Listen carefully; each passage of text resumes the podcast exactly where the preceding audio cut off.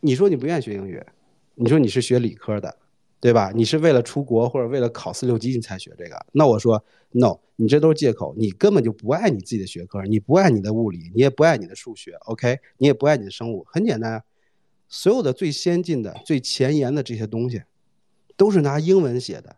你说你爱你的专业，你他妈都不愿意去看一看这个最先进的东西，你非得等别人翻译，而且这东西也不一定翻译。你你爱你的专业，你就是一懒逼嘛。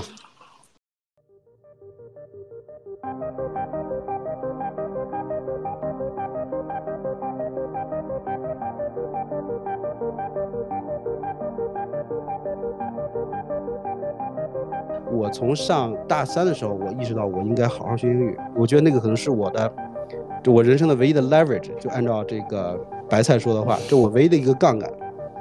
那时候我是真正就开始拼搏认真学。那时候每天早上就是五点起，晚上真的是一两点睡。然后当时是当时学什么呢？很简单，听 podcast。因为我当时发现一个很好的东西，podcast。我以前讲过，呃，讲过这个这做做过一期这个视频。当时听这个 This American Life。最早时候是听那个公开课，当时有一个 iTunes U，它里面有很多什么呃耶鲁啊这些这些这些公开课。一开始想听那个，后来发现有一个 Podcast 这个东西挺好，就开始听。然后其实当时也是听不懂的，听不懂，然后就从网上去找他那个 transcript，当时还是能找到的。找 transcript 我我打印出来，然后听，然后就去对照那个呃那个 transcript 去去学这个单词。然后呢，当时也去读各种什么《纽约时报》啊，这个 BBC 的这些东西啊。都可以读，然后我现在我还有那个照片，就当时看我那个屏幕上全都是这个这这这种东西，当时还能用谷歌呢，还能谷歌翻译啊或怎么样。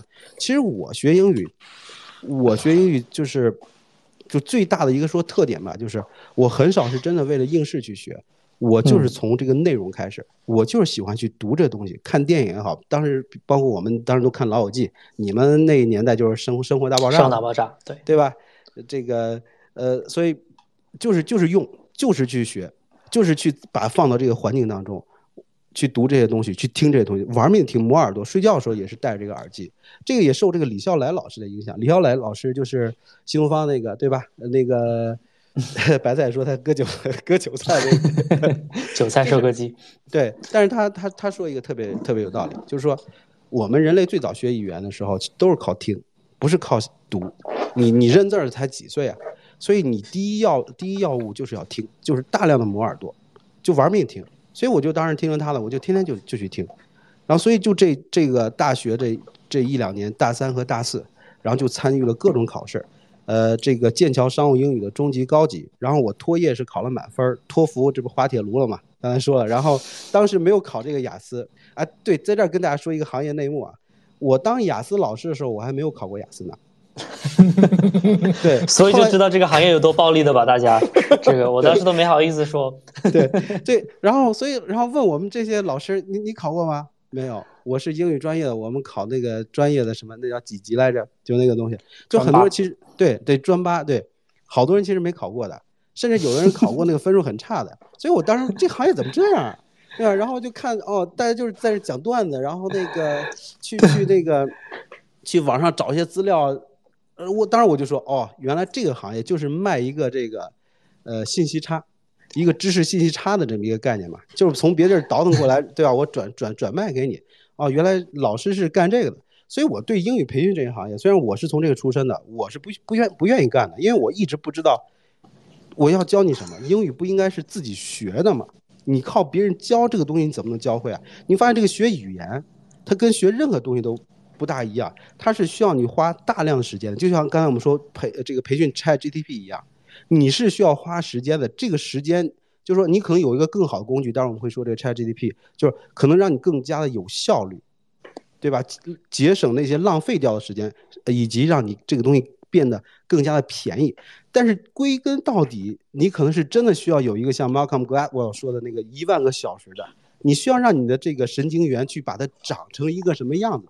这个需要是需要这个语言去训练的，所以老师能给你什么？老师给给你的就是一个学习的方法，对吧？其实就是这样。所以当时刚才就是小马说，包包括白菜说，很多人抗拒学这个学学英语吧。我我当时就跟我的学生说，如果说我我的教学生涯，我觉得我说说哪句话，我觉得最最有道理的，那我就我觉得这句话是最有道理。可能我其他讲的东西不怎么样，我就说我就说，你说你不愿意学英语，你说你是学理科的，对吧？你是为了出国或者为了考四六级你才学这个，那我说 no，你这都是借口，你根本就不爱你自己的学科，你不爱你的物理，你也不爱你的数学，OK，你也不爱你的生物，很简单啊。所有的最先进的、最前沿的这些东西，都是拿英文写的。你说你爱你的专业，你他妈都不愿意去看一看这个最先进的东西，你非得等别人翻译，而且这东西也不一定翻译。你你爱你的专业，你就是一懒逼嘛，对吧？我当时就上课就这么说的，你就是懒嘛，你就承认你懒就好了。你不要说你是学数学、学物理化的，我爱我的专业，所以为什么让我去学英语？这这个这个是不对的。逻辑是不在的，说明你还不够爱你的专业，对吧？所以这就回到刚才说的这个问题，这就是这个东西有有多么的重要，对吧？所以整个这个英语学下来，就就我就总结就是，你二位就是可能更是被学校所推着，我呢其实就是很幸运遇上一个好老师，包括有一个 head start，通过这个内容放到这里面。但如果说我要是给咱们这个观众，因为咱们观众肯定也不是学生了。对吧？肯定都不是，就绝大多数也不是说什么初中啊，什么高中生，都都应该是成年人了。那我要说的话，每个人的时间都是一样的。如果你学英语都是需要花很多时间的话，那你这个时候你就要做一个抉择：是我每天要拨出一块时间专门学英语，还是说我就应该让英语融入到英语和英语学习融入到我的生活当中？这是个很重要的一个选择。如果说你说我就是专门弄出一块时间，一天学两一两个小时，我可以非常确定说这个事情你很难把这个事情做成，因为你是被你的时间已经不不多了，你已经成年人了，你是被追赶，所以你现在真正要要做的事情就应该把这英语用到你的生活当中，通过你的生活去去学。你喜欢看电视，OK，对啊，我最近在看《狂飙》，中午吃饭的时候每每每天都看一集。我也在看，对。嗯，那你就不要看《狂飙》了，你去你去看这个《Breaking Bad》，对吧？很很类似嘛，对吧？然后你去看英文的这个电影啊，你去读英文的书啊，Twitter 上你也可以看英文的东西啊。通过这些东西来学习，那这些东西像我们当然要这样学的话，其实很麻烦，我们自己要去做笔记呀，要复习啊。但是现在有了 Chat G G D P，这个事情也都就是我觉得是都都可以解决。那当然我们在说怎么解决，我现在就想问问一个事儿，就是。白菜，你说你呃托福考了这个一百一，对吧？就是我知道咱们观众里肯定也有要考托福的，你你当时是怎么学的？呃，这这个很很好的问题啊，就是我刚刚其实刚好讲漏了一点，就是在托福里面，呃几个重要的点吧。我当时回顾我去做这个事情的，就是在后来我去应付科福呃托福里面有两部分挺有意思的，呃，然后当刚好找到两个比较好的解决方法。但是就除去记单词以外啊，因为记单词可能是单独的那一套，就一个是做那个阅读理解，就是你的这个你题目应该怎么弄。当时其实是有很多托福的真题的，就你要去把这个题目给它做出来。但是里面有个很重要的点，就是你有了这个真题之后，你到底懂不懂这题到底怎么做？就是这题它到底为什么这么选？很多我看到当时有一些大哥的分享，就变成了我去记这个模式，就这这几个词这么出现，它就是这样的。我觉得这个其实现在来看是很没意思的，但是没办法，应试应试考试就是这个样子。但是如果有如果有了 ChatGPT 之后，它是可以给你解释的，就是它可以把原题里面这个地方可以给你解释出来，这是第一点，就它可以把就是它到底是什么意思，你就不用去死记硬背它应该是这么去组合，而是说它告诉你到底为啥。还有一个很重要的点就是，当时缺的一个是有人缺缺人解释，还有一个就是缺题，就缺好的题，题目很多，但是好的题很少。刚好 ChatGPT 就是干这个事儿，包括我在我的那个视频里面，我我让他做了一套高考模拟题，我最后让他生成了一些高考模拟题，就是我改个主题，改个话题，改成星际探索的，你给我写一套；改成那个社会发展的，你给我写一套。就他用类似的方式，他可以给你出，而且这个绝对比国内很多 就是可能八专八还没过的老师出的题目的那个质量会再高一点，对吧？所以这是这的这两个大的痛点，它是解决了，就一个是给你解释题目，然后一个就是呃给你出新的。就是所谓更原汁原味的题目，这是一点。然后还有一个就是口语嘛，就托福里面很重要一点就是你要把口语给说上去。然后最开始的时候很难，因为我找不到好伙伴的话，那你你怎么练呢？对吧？就对着空气说话，这个很难去感受到那个点。然后后来我忘记那个 A P P 叫什么名字，就是当时是所就是好不容易找到了一个 A P P，上面干什么事儿呢？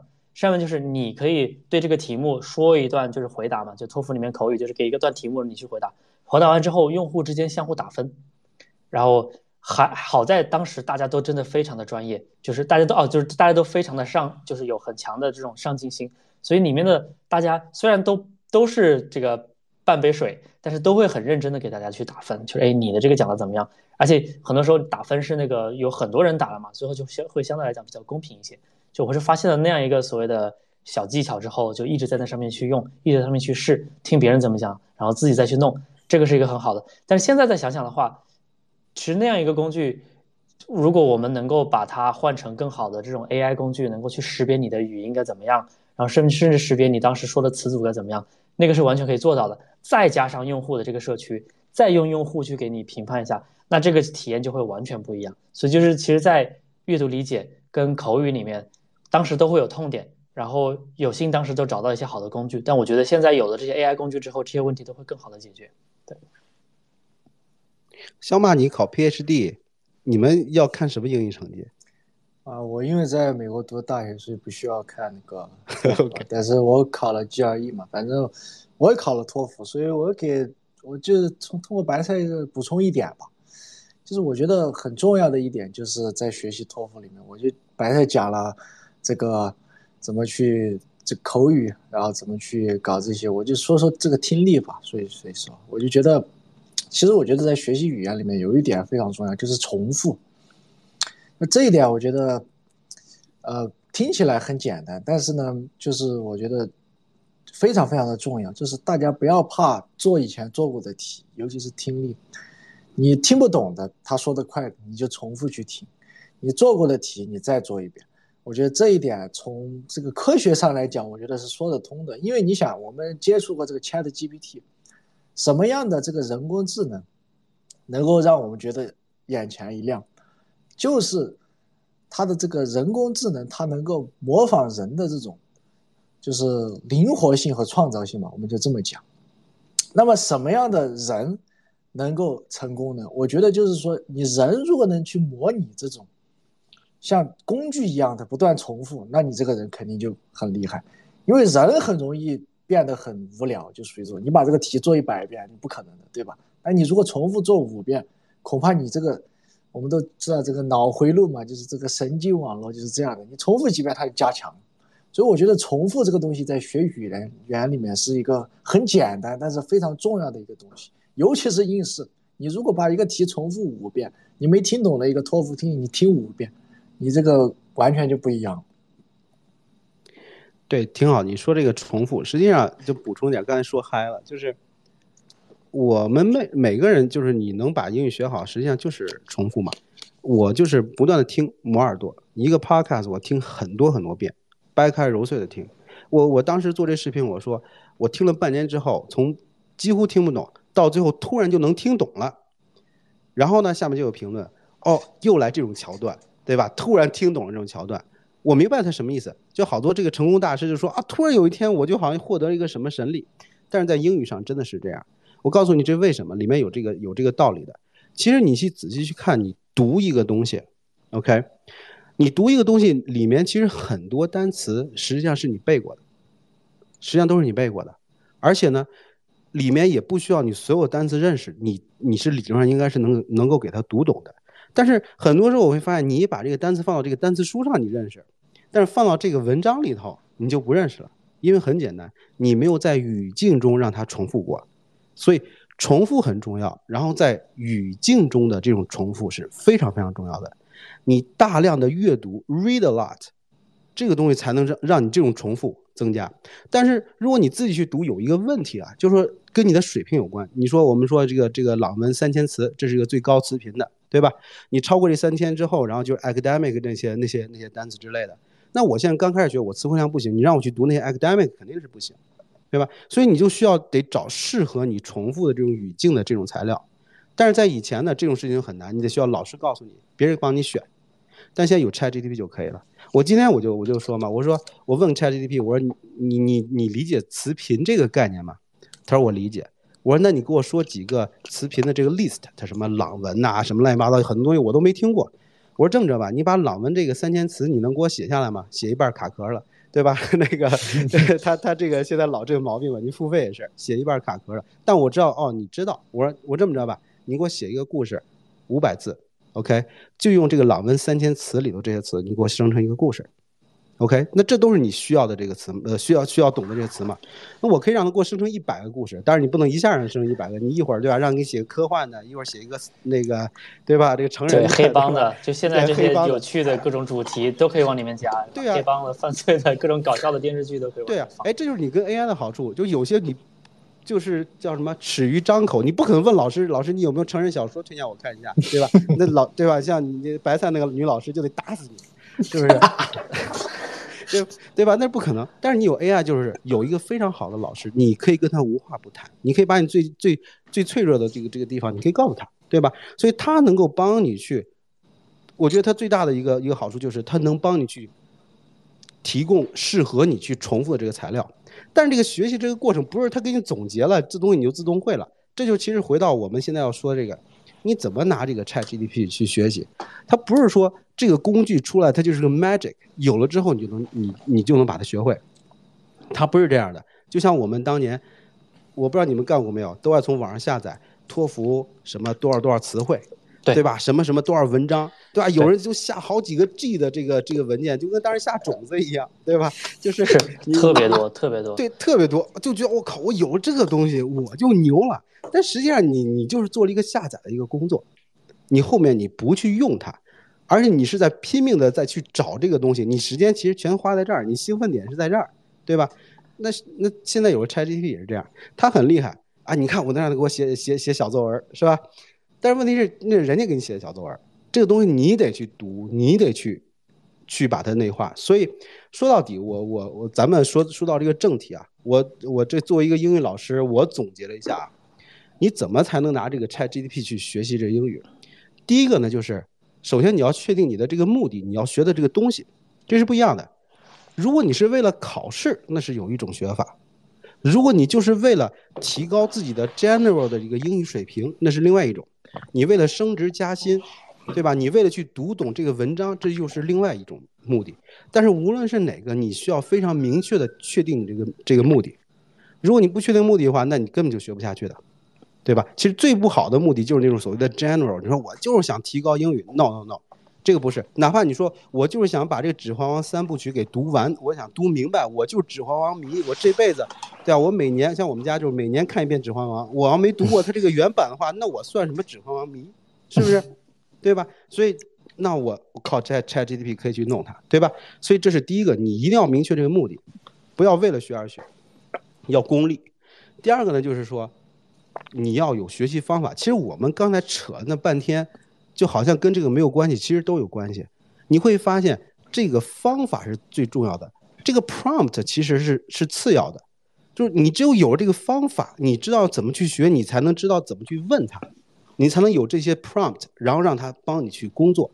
如果你没有一个章法的时候，你就只能问出来：ChatGPT，你能帮我学好英语吗？他说我能。你想让我干什么？我说你能帮我学好英语吗？他说我能。你要我干什么？对吧？就死循环了。你就只能问这么一个 prompt，所以你这个掌握这方法很重要。那怎么掌握方法呀？我们今天说这些乱七八糟的，这不一定嗯大家能够内化下来。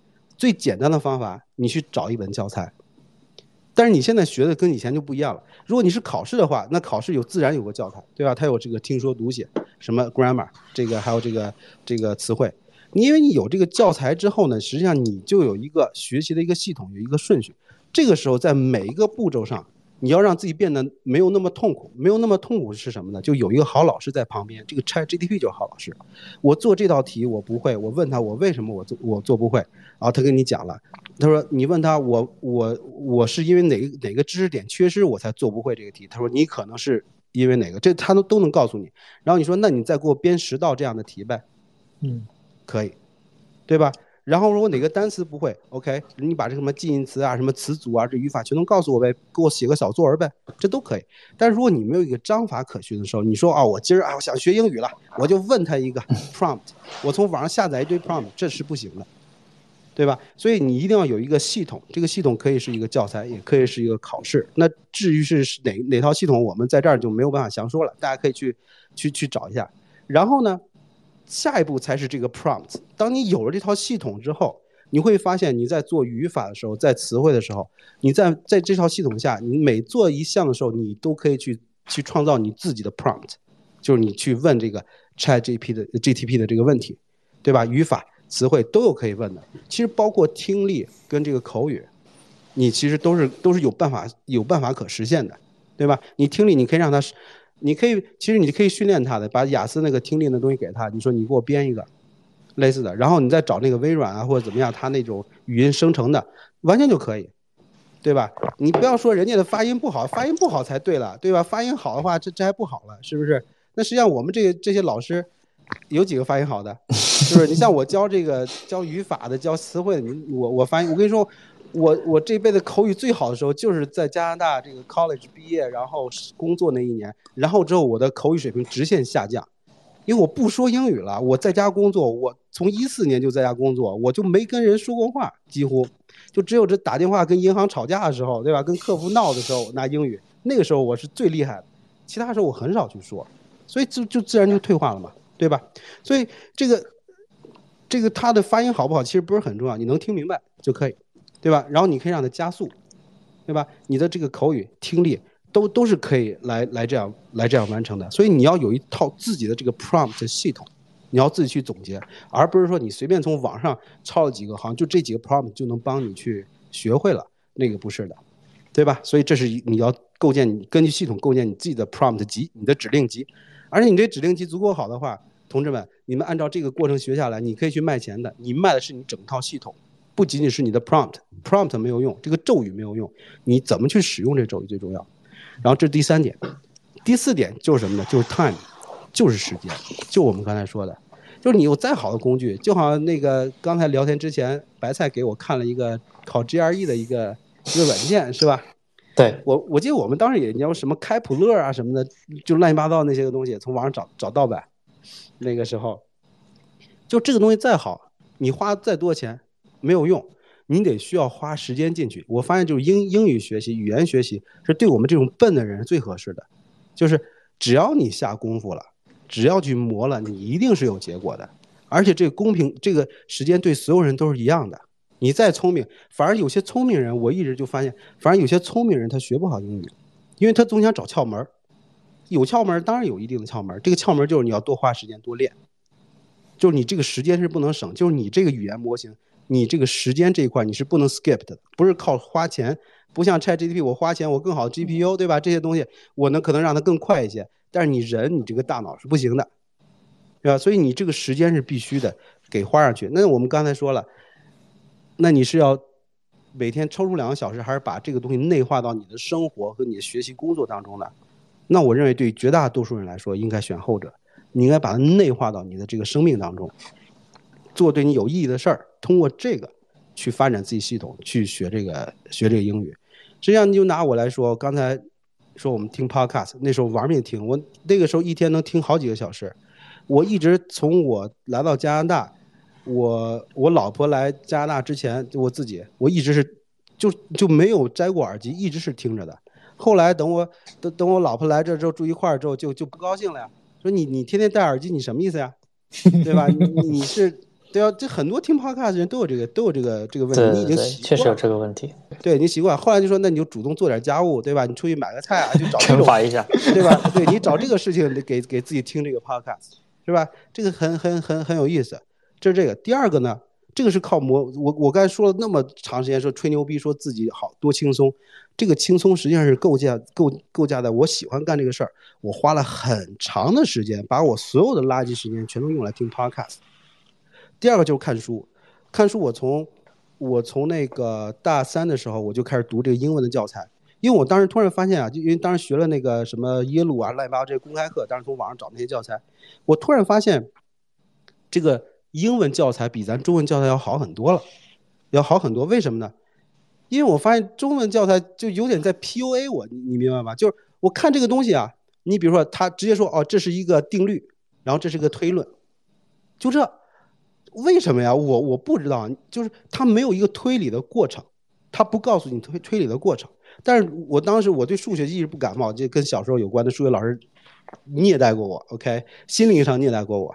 然后这个就不讲了，跟这个没关系。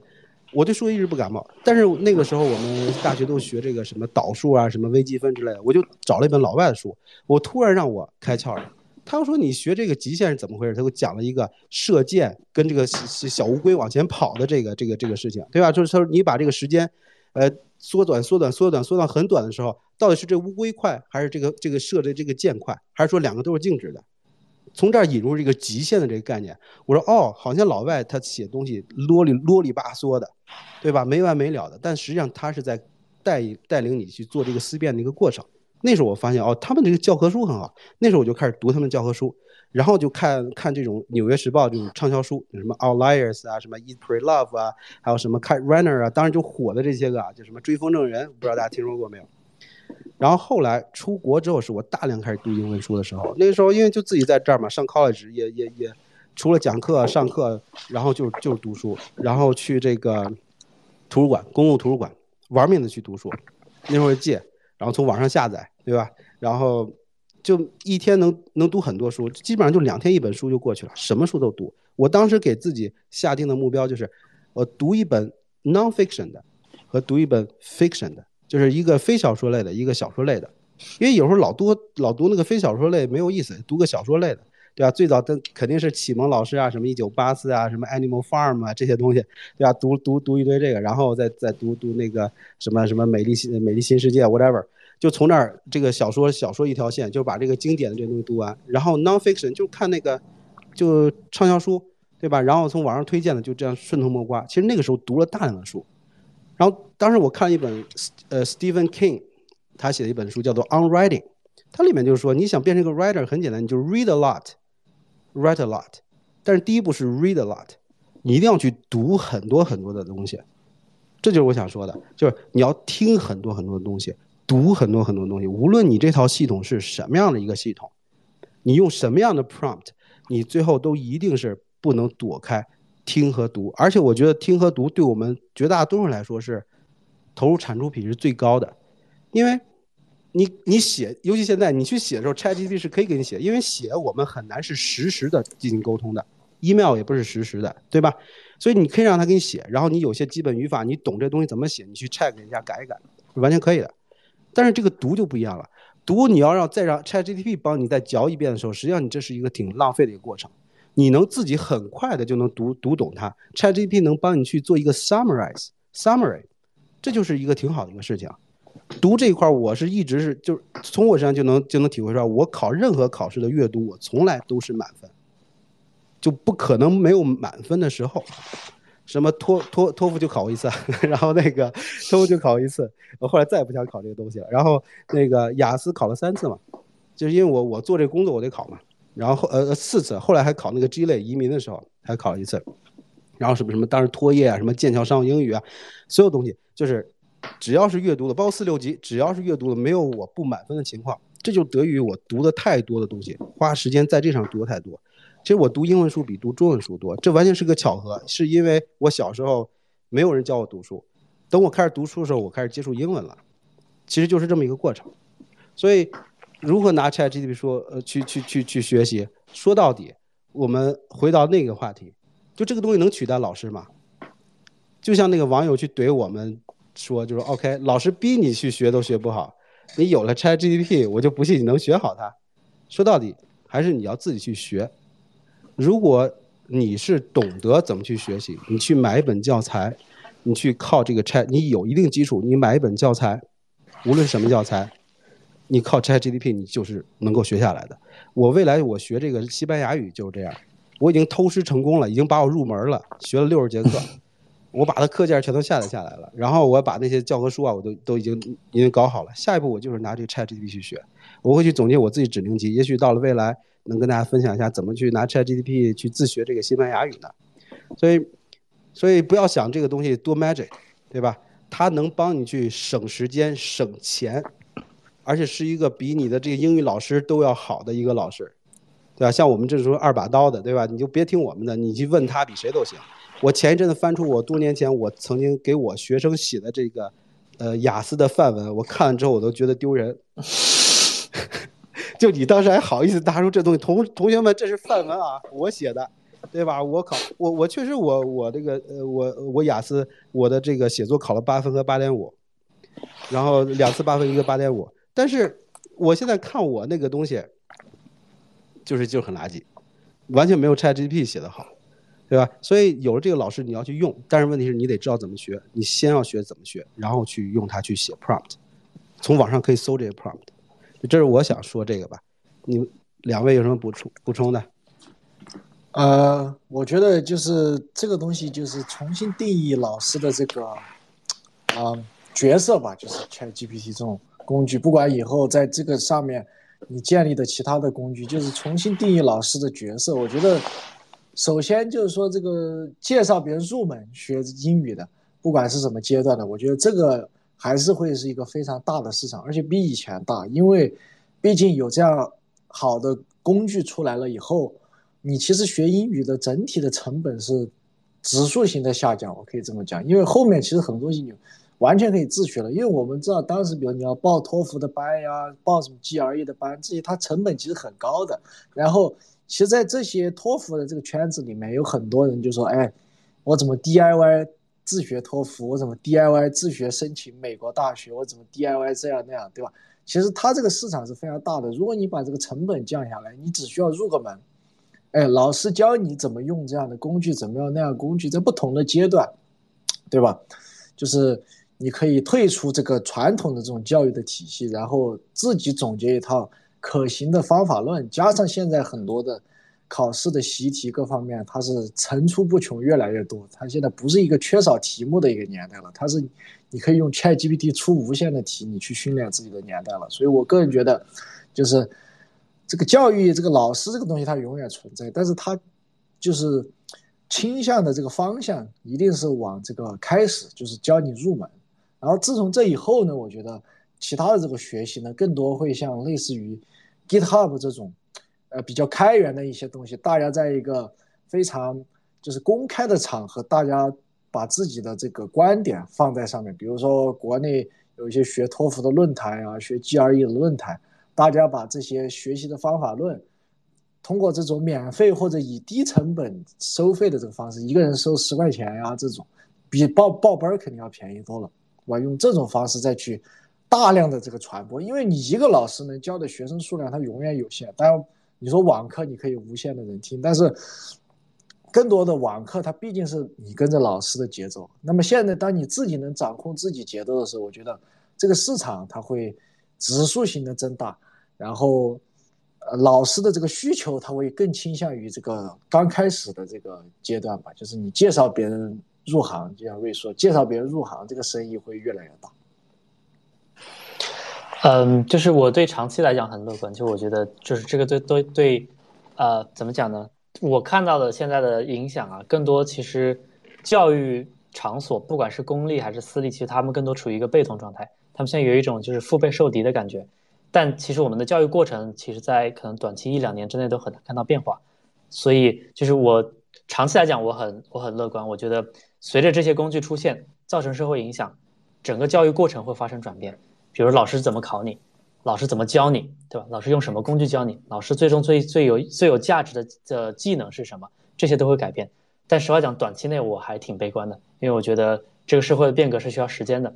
然后，可能我们需要一步一步的去弄。然后还有很重要就是，我们现在说了很多很厉害的工具，但现在其实我们还缺这些工具。然后刚刚瑞教大家一些就是如何去使用这个的方法，所以我反而觉得这其实是一个很好的。像瑞这样的教英语的老师或者语言老师，能够进一步的把这个中间给铺垫开来的一个很好的机会，就是如何让大家能够直接的从我有这样一个兴趣，我想花一点点时间，变成有这样一个工具之后，你就可以被循循善诱的进入到这个方向。我觉得这中间其实是需要有一个铺垫的，所以这也是为什么我短期没有那么乐观，就是因为我觉得这些工具还没有出现，但长期非常的乐观。我觉得随着我们这样的机会出现，大家去做这样的工具之后。这个方向会变得非常的明朗，对。反正我就补充一句，我就觉得二位说的很有道理。